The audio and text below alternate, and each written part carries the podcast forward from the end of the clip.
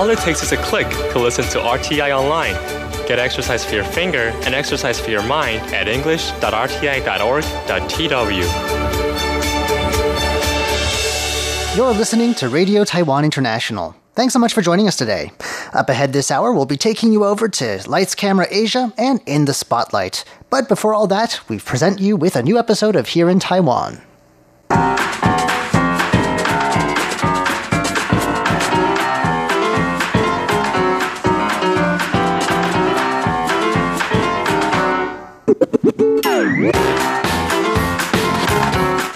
And welcome to Here in Taiwan. Today is Thursday, August 15th. I'm John Van Trieste, and I'm being joined in the studio today by Jake Chen. Hello. And Shirley Lin. Hello. Up next, we'll be hearing about a very fancy funeral that took place here in Taiwan. One more reason why you can't spell funeral without fun. Then, uh, Taiwan gets serious about tackling its plastic problem. We'll be hearing what convenience stores are planning to do, and a new invention that's been rolled out here in Taiwan that can help us deal with plastic waste. Finally, Taiwan's designers do it again. We'll be hearing about a Taiwanese designer who's run a very prestigious Red Dot Award. All that coming up next. Please stick around.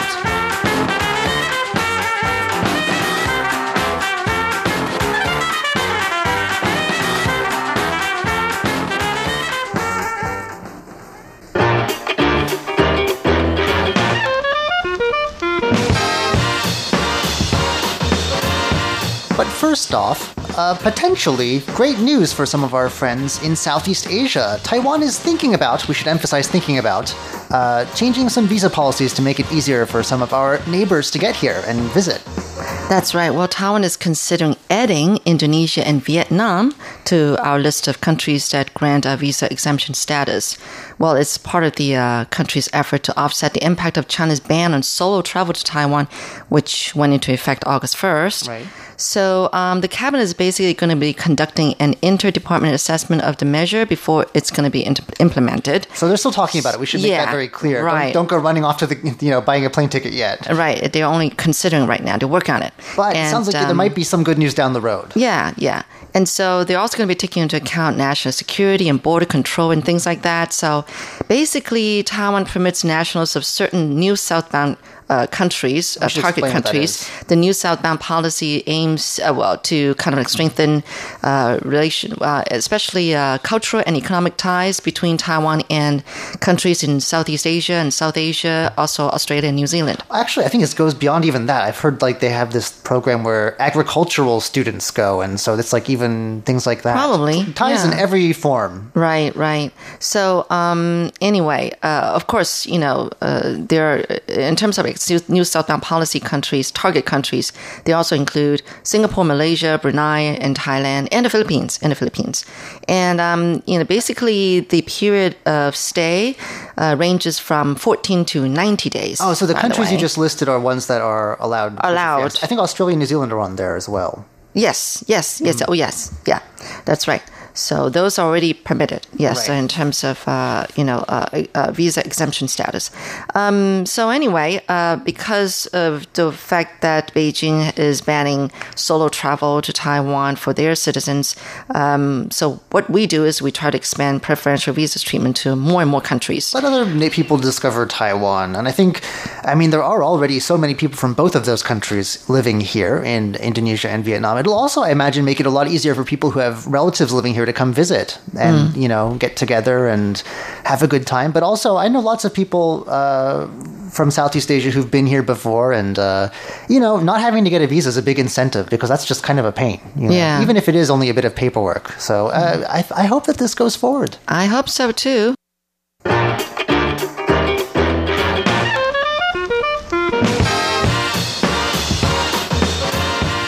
Over to Shirley for a funeral that was, for lack of better words, tricked out. It was crazy.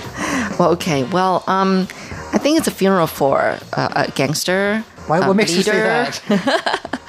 Because of all the fancy things that are involved in this funeral. Be Basically, careful. there were more than 50. You don't know that. We don't be, need to be careful what you say. Oh, well, It- actually, it- he actually is, Oh, uh, you do you know know, the second generation of this rich gangster family. Okay. So, yeah. And they want something better than traditional things for funerals, so they decided on more than 50 fancy sports cars like Lamborghini, Rolls Royce, Audi, and Bentley. I think um, I'm seeing some pictures here. But at least they respected the tradition that all the cars were white.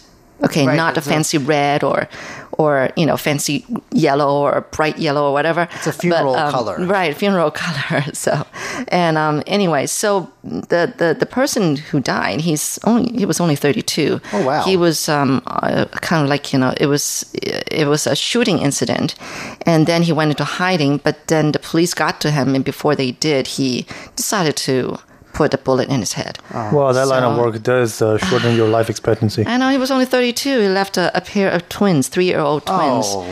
Oh, well, anyway. But anyway, the, all his, um, you know, followers and people that respect him, you know, um, anyway, they all decided to give him a very fancy uh, funeral. So 50, more than 50, close to like 70 or 80 of these um, sports cars in a procession uh, with 300 people attending. But they also made sure that at the end of this, you know, a fancy car procession, there's all the traditional part of the procession Right. here, um, which I can show you pictures. They, they they really made sure that there's still some, they still follow some traditions here. Traditional funerals in, You know, in like with the Taiwan. flags and- I've only ever, uh, fortunately, seen them on like TV and things like that. I've never been had to go to one in person, but uh, they Yeah. does it, they have like people who are like in really old school funerals, people who are like professional weepers and Yes, mourners, they were hired They to- carry on and bawl and throw themselves onto the ground.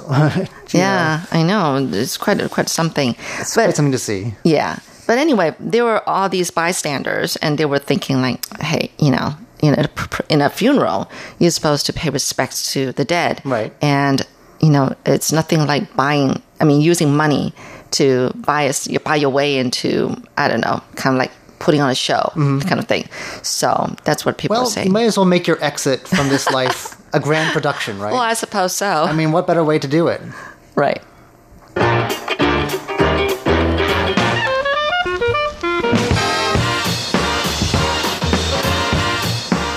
This uh, banning plastic straws movement it keeps gathering more and more steam in here in Taiwan. We've just recently reported about supermarkets joining the uh, the fray. At first, it was uh, just a sort of a government ban on sort of public institutions and you know Schools. schools, places like that. But then supermarkets are joining voluntarily too. No one's making them. Uh, Right. get, and now. Uh, one of the biggest, I, I imagine, uh, purveyors of straws in Taiwan, some big convenience store chains are getting in on the act too. Now, it's going to be a little while, so I guess get your straws while you can. But uh, in September, both 7 Eleven and Family Mart, which I think are the two biggest convenience store chains here, say Yep. that they're going to phase out plastic straws for most beverages. Um, and so, uh, you know, this just came into effect in July, this government imposed ban. So that's actually moving quite quickly. Yeah. Um, so 7-Eleven says it's going to start offering plastic straws at more than 5,000 locations across Taiwan beginning September 11th. And then uh, rival Family Mart says that they're going to offer strawless lids that have a sippable protrusion. That's an interesting way of putting it. Oh, but I, I get what they're saying. Yeah. Confused. a sippable protrusion. I like that turn of phrase. anyway, they're basically like the stuff you get, you know, coffee and. Coffee, yeah, if it's like, yeah. I mean, that if makes you sense. have ordered Although, hot. if the lids are made of plastic, that kind of maybe defeats the purpose. I know. Well, unless it's made out of corn husk or something. something I don't know. More, Something biodegradable. Yes, Um, biodegradable. So there will still be some uh, straws around, though, and especially bubble tea, which I don't know 7-Eleven had. Uh, but Um, apparently, that in Slurpees, they're saying. Although that, those aren't very common in Taiwan. No, not anymore. They used to have them all the I, time. they're very, I rarely see them. So uh, I don't know. I guess that's one of the biggest uh, pulls of resistance to this ban, this plastic straw movement, is how are we going to drink bubble tea? You can't eat it with a spoon. The point is the sensation of bubbles Yes. shooting into your mouth as much as it is, you know, the taste of the bubbles or anything like that. Mm-hmm. Uh, so it won't be the same. Uh, so you can still get straws for those things, and uh, they're also going to have environmentally friendly straws. This is something Family Mart's trying out with, in 92 of its stores. Uh, this month, actually, it started serving its Let's Cafe beverages, which is like its coffee bar, with uh, a sippable lid. And it will no longer offer straws with its cold drinks. So it's it's mixture of different approaches here in the case of Family Mart. Um, so yeah, they're talking about 7-Eleven also pushing stainless steel, biodegradable bamboo, fiber straws, and uh, Family Mart is going to pull out its own bamboo fiber straws, which can be cleaned and reused. Okay. I think that's a lot easier to clean than um, the metal ones because they're kind of bendy. so. Bendy. Yeah. Right. So it's got to have like a weird shaped brush to do that. Mm-hmm. Um, and that's not the only way we're dealing with our plastic problem. You know, a lot of people like like to you know recycle their plastics, but a lot of plastic is not recyclable. It turns out. Uh, specifically, there's a non-recyclable plastic layer in a lot of cups, and especially those boxes, those paper boxes that Taiwanese people love to use when they Oh, take out their lunch, lunch or dinner boxes, from yeah. the local place that you know they've got rice and vegetables. Sometimes buffets will have these, and they just, I mean, it gets thrown in the trash or incinerated because they can't recycle it. Now, a actually is a Chinese Filipino, but who lives in Taiwan, has come up with a solution, and I hope that this is, gets on the market soon. Um, this man is a former architect who's been working, it looks like, for more than a decade for the Tzu Chi Foundation, which is a big Buddhist uh, charity Yep. in Taiwan, and his focus has shifted from into, you know designing spaces as an architect to inventing eco-friendly products. That's what he's been spending his time doing over the last few years. So there's all this stuff that's not recyclable, and Taiwan uses a lot of it every year. So uh, this man has invested a huge effort into doing what he can because it can reach 200 tons a day in Taiwan of Wow. this stuff.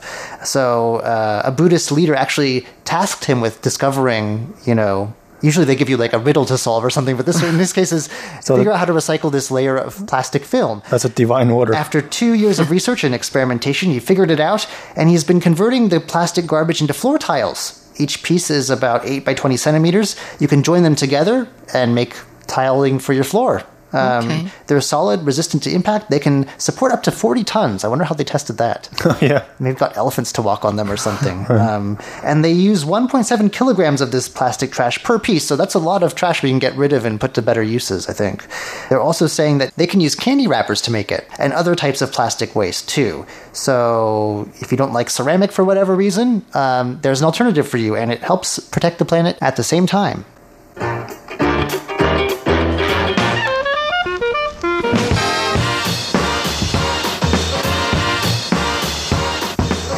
Speaking of Taiwanese design, a Taiwanese designer has been recognized with a very prestigious award called the Red Dot Award. Now, for those of our listener friends who don't quite know what a Red Dot Award is, can you explain that first? Right. Uh, this is a German based design award for product and uh, communication design. It's one of the three biggest awards in the world in that category, so it's very prestigious.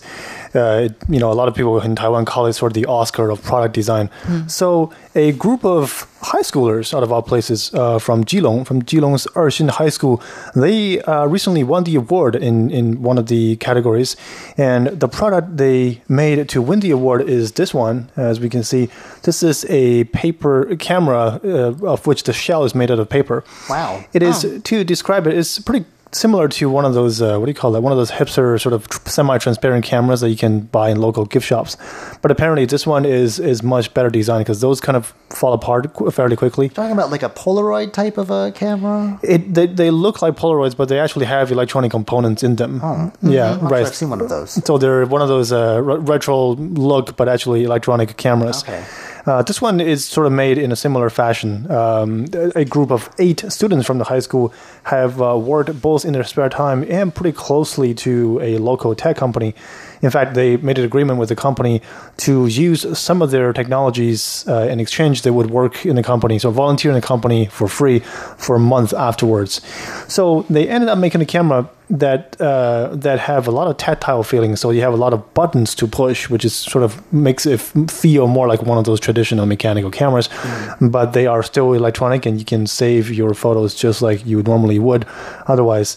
And um, this is one of the young ladies holding a, a photo that A photo she they- printed from the um, cameras that they made. So it's a pretty interesting design. Yeah. So it's sort of sort of two dimensional camera, is it? It, it looks two dimensional. It's yeah, very it looks, flat. Yeah, it's very flat. It's made of paper. Is it water resistant or is it, will it tear easily? I have a lot of concerns. Good, good question. I don't know. It doesn't say here. uh, it is a pretty. It is make made from recyclable paper, so that's environmentally friendly to a certain extent. Uh, but yeah, good question. Is it you know, gotta be you know splash resistant when you use it in the rain. I would guess not though, because that's a big design flaw. That sort of thing doesn't win an award. Right. Yeah, it wouldn't. You're right.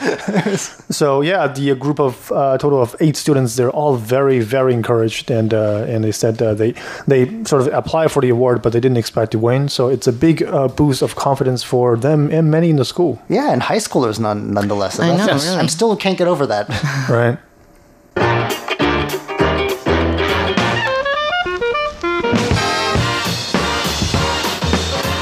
Every once in a while, uh, the Easy Card Corporation, the people who make our transit cards that we use here in Taipei, they come out with a sort of a gimmicky, sort of seasonal or type of a Oh, the limited edition, limited edition prints. cards. Sometimes they have like cartoon characters on them for some reason. Right. Uh, Other times there's a seasonal or you know th- th- they're they're released to coincide with some sort of event like an expo of some kind. I remember that. Now, for a limited time, uh, starting yesterday actually, uh, limited edition Easy Cards were available for Ghost Month. Can you guess what they've done?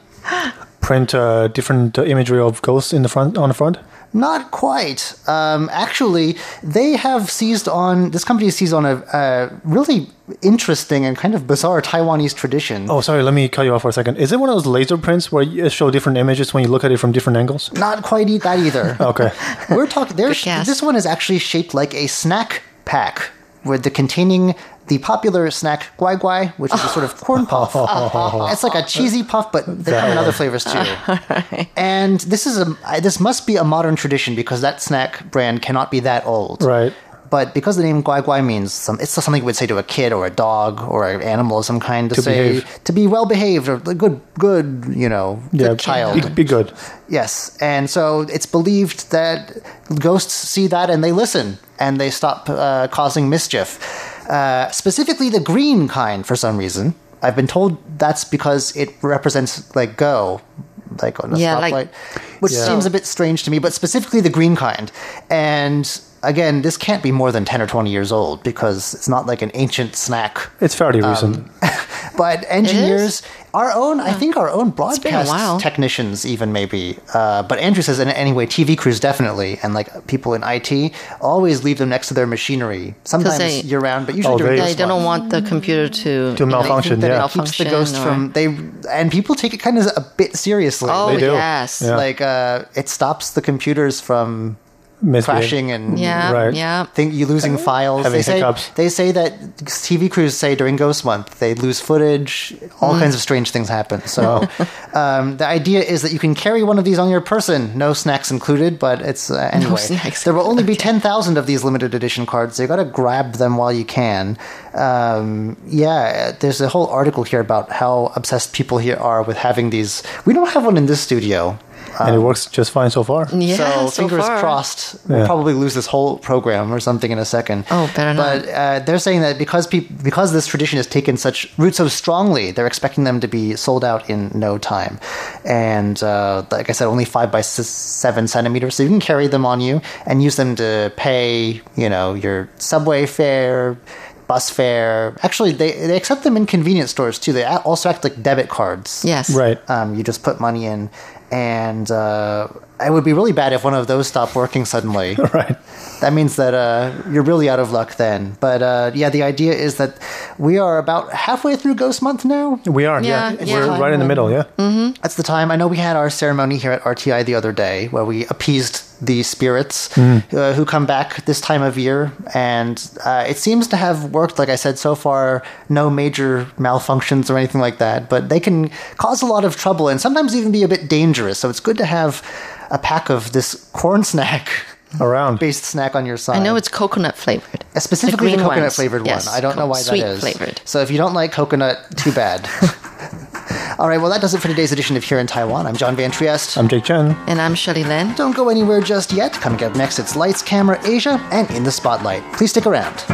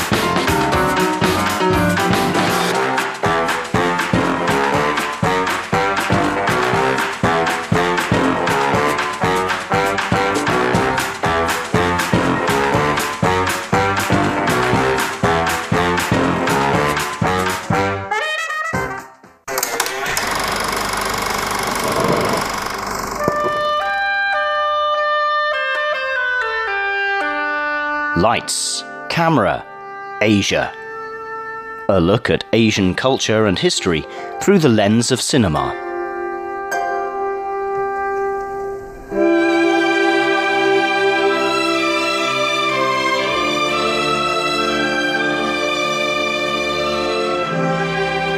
Hello, and welcome to Lights Camera Asia. I'm Jake Chen.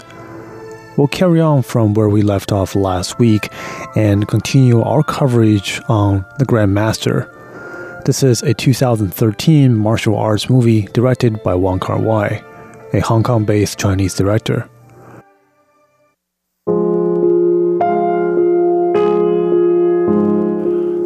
The movie tells a fictional version of Ip Man's life story.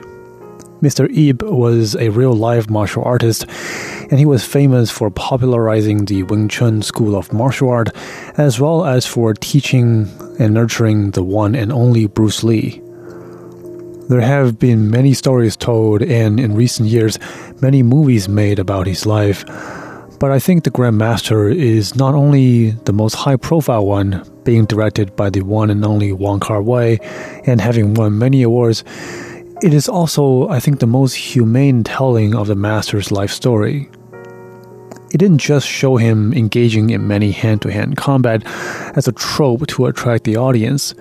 It portrays Ip Man as a person who goes through many hurdles and emotional struggles throughout his life. Last week, we follow the plot of the film to the point where Ip Man's talent and vision is recognized by Mr. Gong Baosen from the renowned Gong family, and he was promoted to the head of a newly founded alliance that unifies the masters in southern and northern China. It was at this moment that Mr. Gong's daughter, Miss Gong Er, steps into the scene. A highly accomplished martial artist in her own right, Gong Er couldn't stand the fact that her father yielded the position to Ip Man. As a fiercely competitive and confident pride young lady, Gong family's reputation of never having a loss is more important to her than anything else. So she challenges Yi to a fight herself. The two meet at the Golden Pavilion, the place where Ip Man met with Mr. Gong Sr and all the important figures in the martial art world previously. Ip says that all the meetups in the world are actually reunions, and that him meeting with Gong Er altered the trajectory of his life moving forward. In their brief conversation, the two agreed to have a gentleman's spar and would stop as soon as anything in the room is broken. This makes things a lot more complicated and tricky, and a spar becomes as much as a test of timing and finesse as it is about power and skills. The fight is spectacularly brief and fierce, and the two trade punches, kicks, and elbows while predicting and parrying each other's moves and attacks. Their fight begins in the meeting room, but the two fights all the way to the stairs. And at one point, Ip gets the upper hand and he lands a strike on Gong Er. In a split second decision, Ip extends his hand to try to pull her up while she's falling.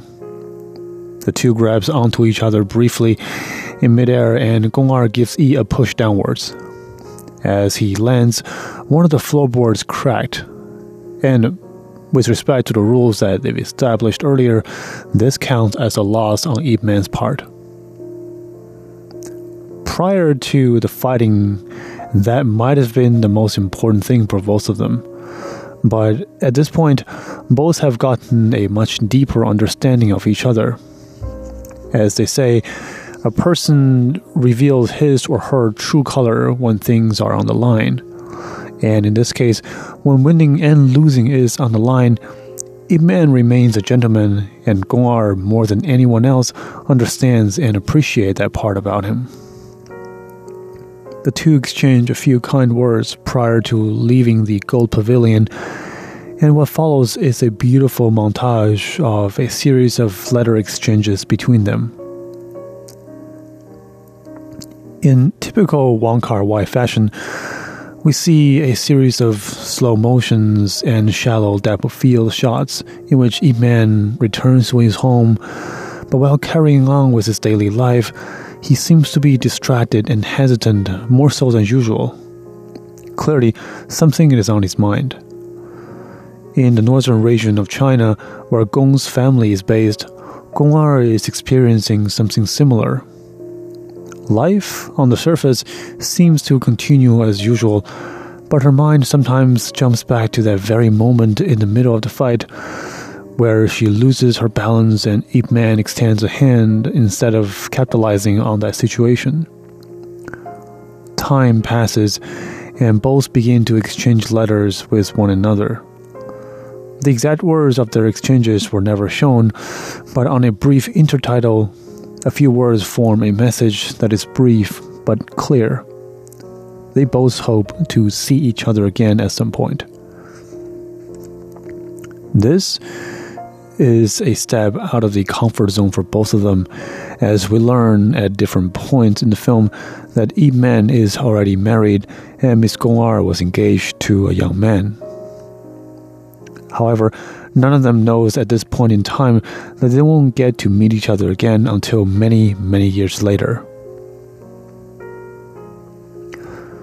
In 1937, Japan began their invasion in China, which marks the beginning of the Sino Japanese War. Millions of Chinese lost their lives during the Eight Year War, and Ip Man's family is heavily affected as well. She goes from living in a very comfortable life to being crammed in a small, raggedy hut with his wife and two children. As much as he tries to get food and secure shelter, his daughter later on dies from hunger, and both Ip and his wife are devastated.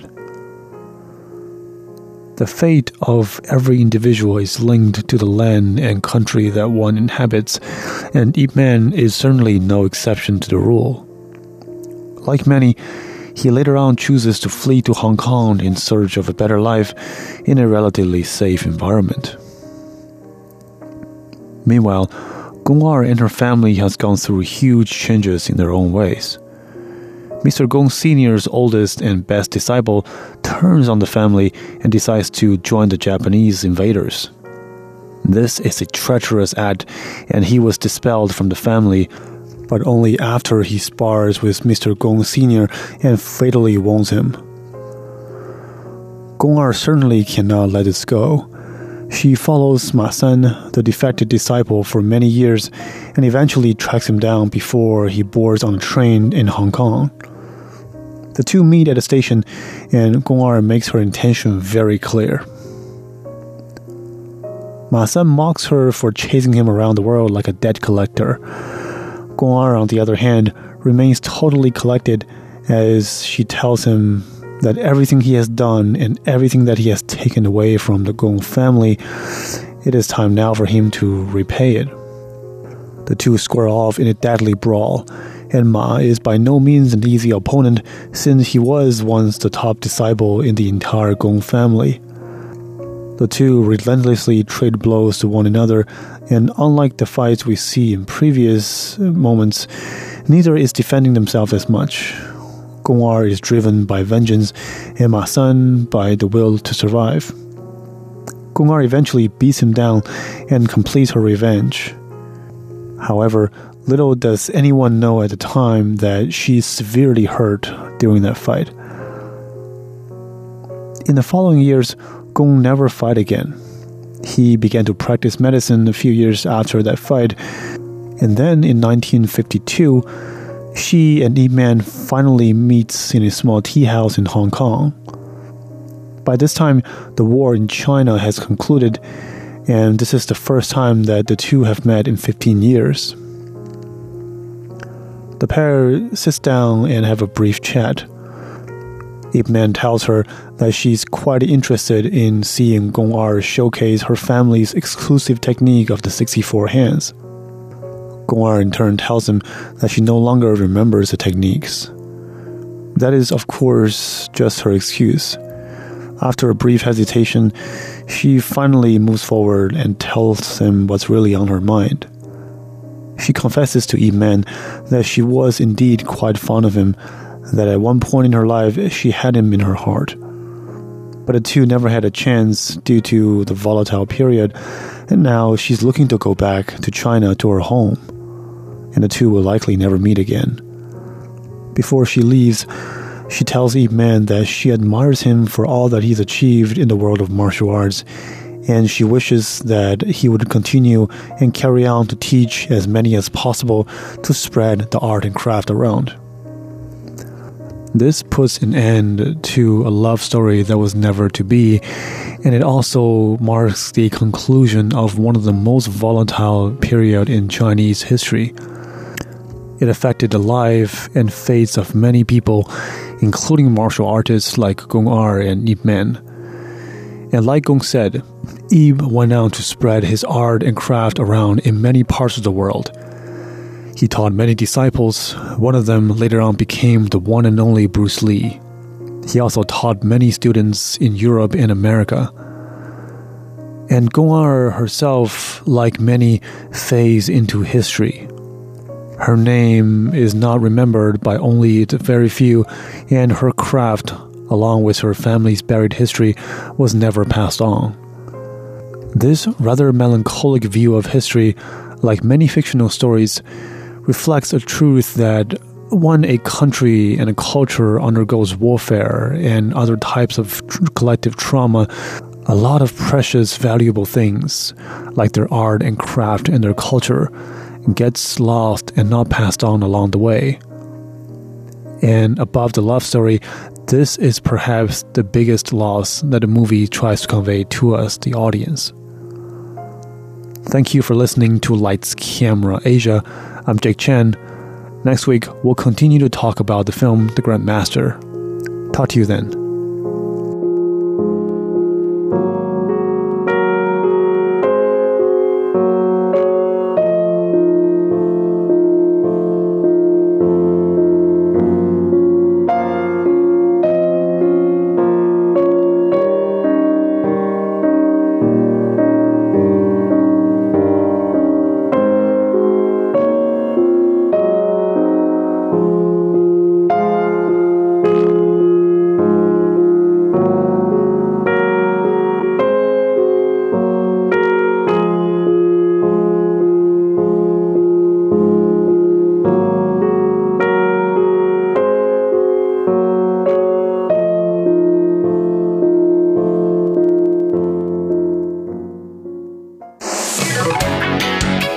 Ladies and gentlemen, here's Shirley Lin with In the Spotlight.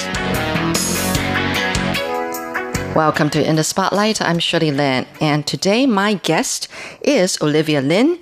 Um, she just uh, came back to Taiwan about five months ago.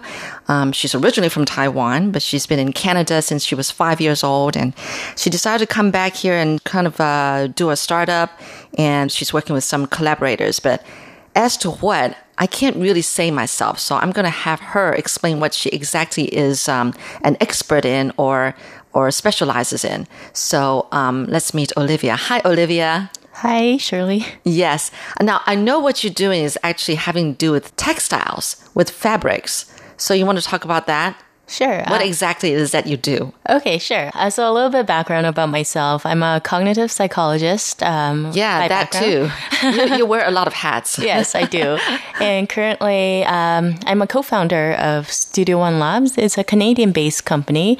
Uh, we specialize in fabric sensing technology. So imagine kind of any fabrics, but it's functional, so it can detect. Um, uh, your health trends. And so what we're developing is a bedsheet patient monitor without any attachments to the body. So users simply lie down on the bed sheets and it can detect your health trends. That's unbelievable. You know, I couldn't imagine something like that. And you said that there are no wires or um, no nothing attached to the the so so to speak the bed sheet, but it just picks up all the stats that you need Oh, in terms of the person's health. Right. So when we say it doesn't attach to the body, you know, um, a lot of traditional health monitoring, such as the cardiac monitor, they uh, require some attachments or uh, kind of leads into the to the body so that they can grab data. And so uh, we kind of el- eliminate that portion. Uh, there are still some uh, kind of hardware technology um, based with the sensors, but the fabric itself is really soft and it can work even when it's bent. How does that really work? I mean, with the with the bed sheet. I mean, what's what's what's in the fabric? Is there anything that you guys actually put inside the fabric to do that kind of stuff? Right. So a lot of people think we do, but we don't. Um, we're actually. Uh, it's at the level with uh, we're using different types of threads and the composition of the threads, and so we. I'm here in Taiwan because I'm working with textile man- manufacturers, um, so that they can build the technology for us. Okay, so it's something about the threads. So Yeah. the threads are being coded. So this is in the realm of smart textiles, and uh, smart textiles. It doesn't have to be just detecting health trends, but it can be even, for example, lights in your. Uh, you know how sometimes when your clothing lights up.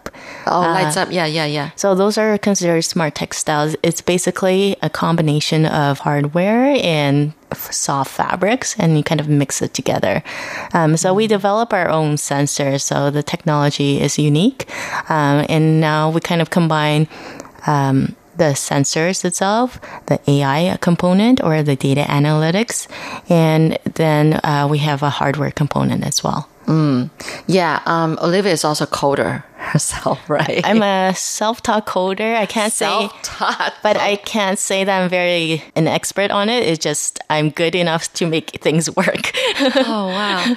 it just amazes me, really. I mean, you know that the bedsheet is all very safe to the patient lying on it, right?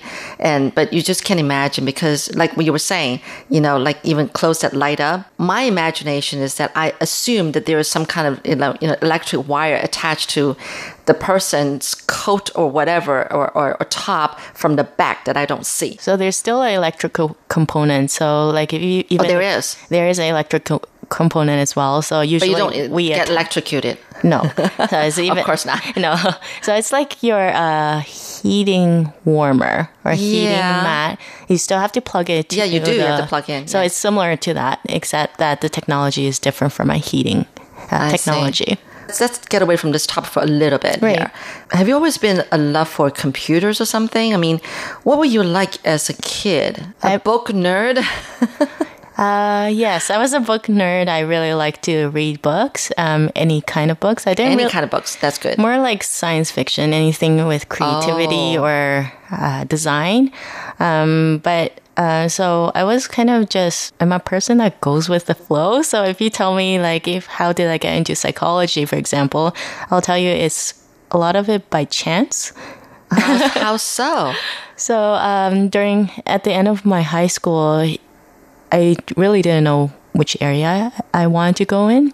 Yeah. I like arts. I like teaching. I like science. I like um, Everything. everything. So I kind of just applied in a lot of different fields, and um, it just during the university years I was more stronger in psychology. So I was really interested in the mind, the human mind, and how do you actually test the human mind? How do you um, realize about how does that affect your personality, your behavior.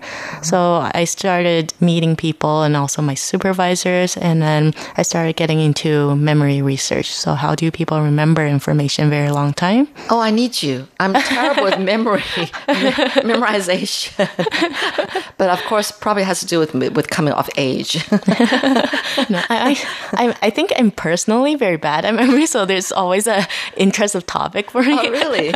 Okay. But uh, yeah, so I was interested in memory, human mind, and also attention. How do people pay attention? Or because um, when we look at the world, we're visual learners. A lot of humans are visual learners, but we pick and choose what we attend to. So I was really interested. How does that affect memory? Oh, okay. Are you the oldest in your family? Yes, I am. You are, and then you have what I other have siblings? Two, I have two, younger brothers. Two younger brothers. And one's right now in New York, and the other one's in UK. Oh, okay. So you're the oldest. Are they like you? And I mean, just you know, have any uh, real expense in interest, all sorts of interests, like you.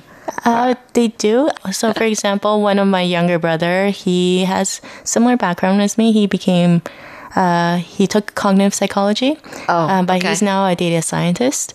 And uh, my other brother, he went into um, political science, but his background, he wasn't interested in art, so he went to art school. So That, that's a real big jump. yes, so our family is kind of like that. That's so interesting.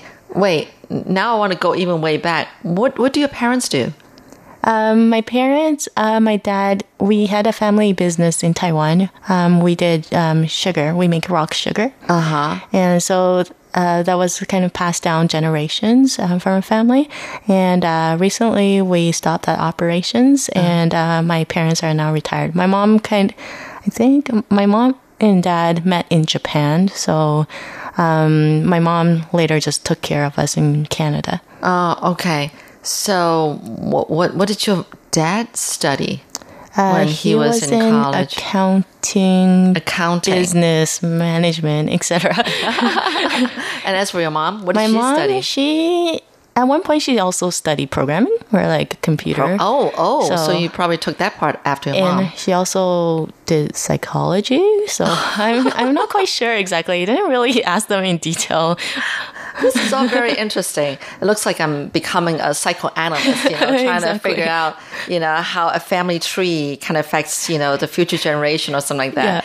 anyway, I, it's just, I'm just curious. Yeah. Yeah. Very, very interesting. So interesting. Okay. Well, let's go back on, um, we were talking about coding and fabrics and everything. But the thing is that you studied Cognitive psychology. Right, cognitive psychology. Look at me. I really need your help on this. But now, now your focus though is on what you're doing. You know, fabrics and uh, you know collecting data through bed sheets. Is there a connection though? There isn't, right? Is there? So it uh, there's not really Okay. um, in terms of a direct connection, but I'm trying to make it that there is a connection. oh, So actually, from my I took my PhD in University of Waterloo, and so I was concentrating on memory and attention. I just felt that um, it wasn't as practical because a lot of experiments that we do are in the labs. So in the end of few years of my uh, PhD, I was really interested in looking at textiles and the functionality. Can we actually I think mimic behavior with textiles. Can we Oh. actually influence our behavior using textiles? So that's kind of the um, the direction I was thinking. So I was really interested.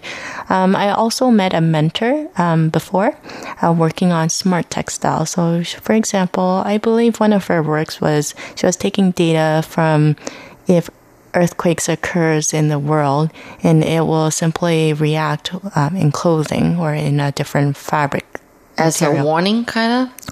Yeah, it just simply lights up. It's uh, more of an artistic uh, type of piece. Um, and she's an artist uh, slash engineer. For me, I met my co-founder actually at school. Uh, we were actually playing martial arts. That's how I met him. He was more interested in kind of the sensor capability, and he has some difficulties breathing at the time uh, when he was uh, in the hospital. And that was like years ago uh, before I met him. But he also wanted to find a solution for emergency response, for health care. And I was already kind of in the healthcare realm in doing research on the mind. So Yeah. we kind of collaborated that way. You're listening to In the Spotlight with Shirley Lin. You have a lot of interest. You're also a curious type of person. You're curious about how this can work and that can work. Do you think you're the first in your field to think like that? I mean, No. So psychology majors like we think like this all the time. so actually, um, if you think of artificial intelligence (AI), uh, a lot of it is just really. Uh, specific data analytics. And because it actually, we're talking about neural models, these were kind of uh, pioneered by cognitive psychologists before because they were trying to model the brain or the human brain. So there's a lot of different techniques that were being used, but that's just one little specific field of psychology. Then you have social psychology. You have um, people with disorders are looking at clinical psychology. So I'm just in one little field of psychology as well. That's already an incredible field to be in. Oh, okay. So, um, with this startup, you know, you've been abroad since uh, you were five years old. I mean, you've Yes. lived in Canada all this time Right. until just five months ago. Now, now, what made you decide to come back? Um, so it's more work related. Um, so actually, I would never imagine me coming back to Taiwan this soon. For the company, it's a four year company. Um, it's a Canadian based company. And You uh, started it. You started this company. I'm a co-founder and Co-founder. Co-founder. I have All another right. co-founder, and we started this company together in Canada. Oh, so it's been four years. It's been four years, but running, for example, in the healthcare realm was really only two years. And uh, maybe from the summer of last year, we came into Taiwan with a program. It's called uh, Global Talents Taipei. It's a two weeks program that allows um, startups, foreign startups, to come in and to kind of explore business opportunities here in Taiwan. Okay. So we got into that program. So we came in, and then what we were looking for is also manufacturers, textile manufacturers, because it's stronger here in Taiwan, but not as really in terms of in Canada, and we couldn't get access to the right partners there. I mean, have you tried other countries? We did. We- Uh-huh. We went to China. Yeah. We went to Hong Kong for manufacturers. Yeah. And also, we were about to go to California as well for manufacturers, but that didn't turn out well. And then Yeah. so. So we actually kind of did our own assessments in different countries, but we really felt that um, Taiwan has a they they have a strong skills because uh, Taiwan's traditionally known for their functional textiles. So they- Yeah. so they Oh. already have that. We, we are. Oh, yeah. really? For, for how long? I didn't even for know. a long time. So I know for for example, textile industry is uh, is great because, for example, do you know um, Canada Goose, Lululemon, Mm. like these big brands, Nike? really? Yeah, they're all Oh, Nike, I know. they're all coming from a lot of these functional textiles. They have manufacturers here that do their work. So um, I I knew that a while ago, and as well as hardware manufacturers, it's a lot easier to get access to here in Taiwan as well. what do you mean by easier to access? Um, are I- you saying that it costs less here or? Yeah? Yeah, it does cost a lot less than uh, in North America, and as well as uh, the talents here that we see, um, it's um, is great. Well, we're going to learn more just how great Taiwan is for Olivia Lin's startup. So join me next week on In the Spotlight. I'm Shirley Lin.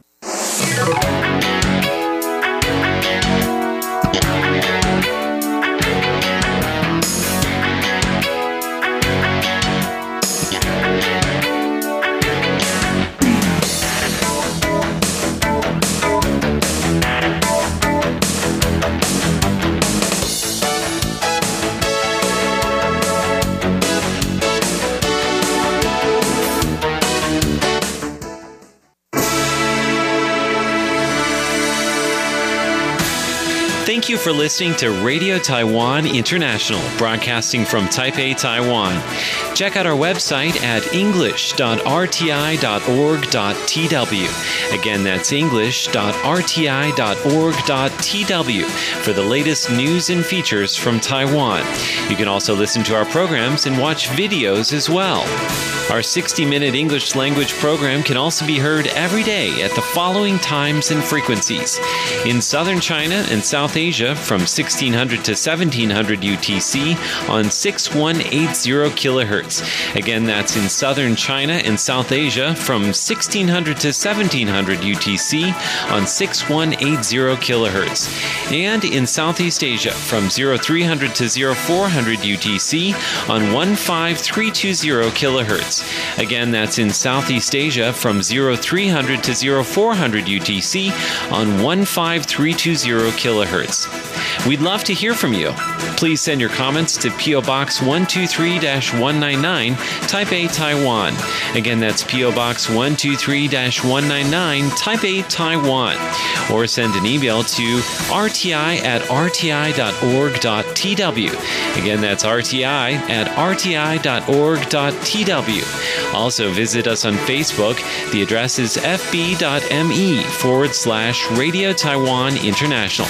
Once again, on Facebook, we're located at fb.me forward slash Radio Taiwan International for videos, photos, and news of interest from Taiwan. Thank you once again for listening to Radio Taiwan International.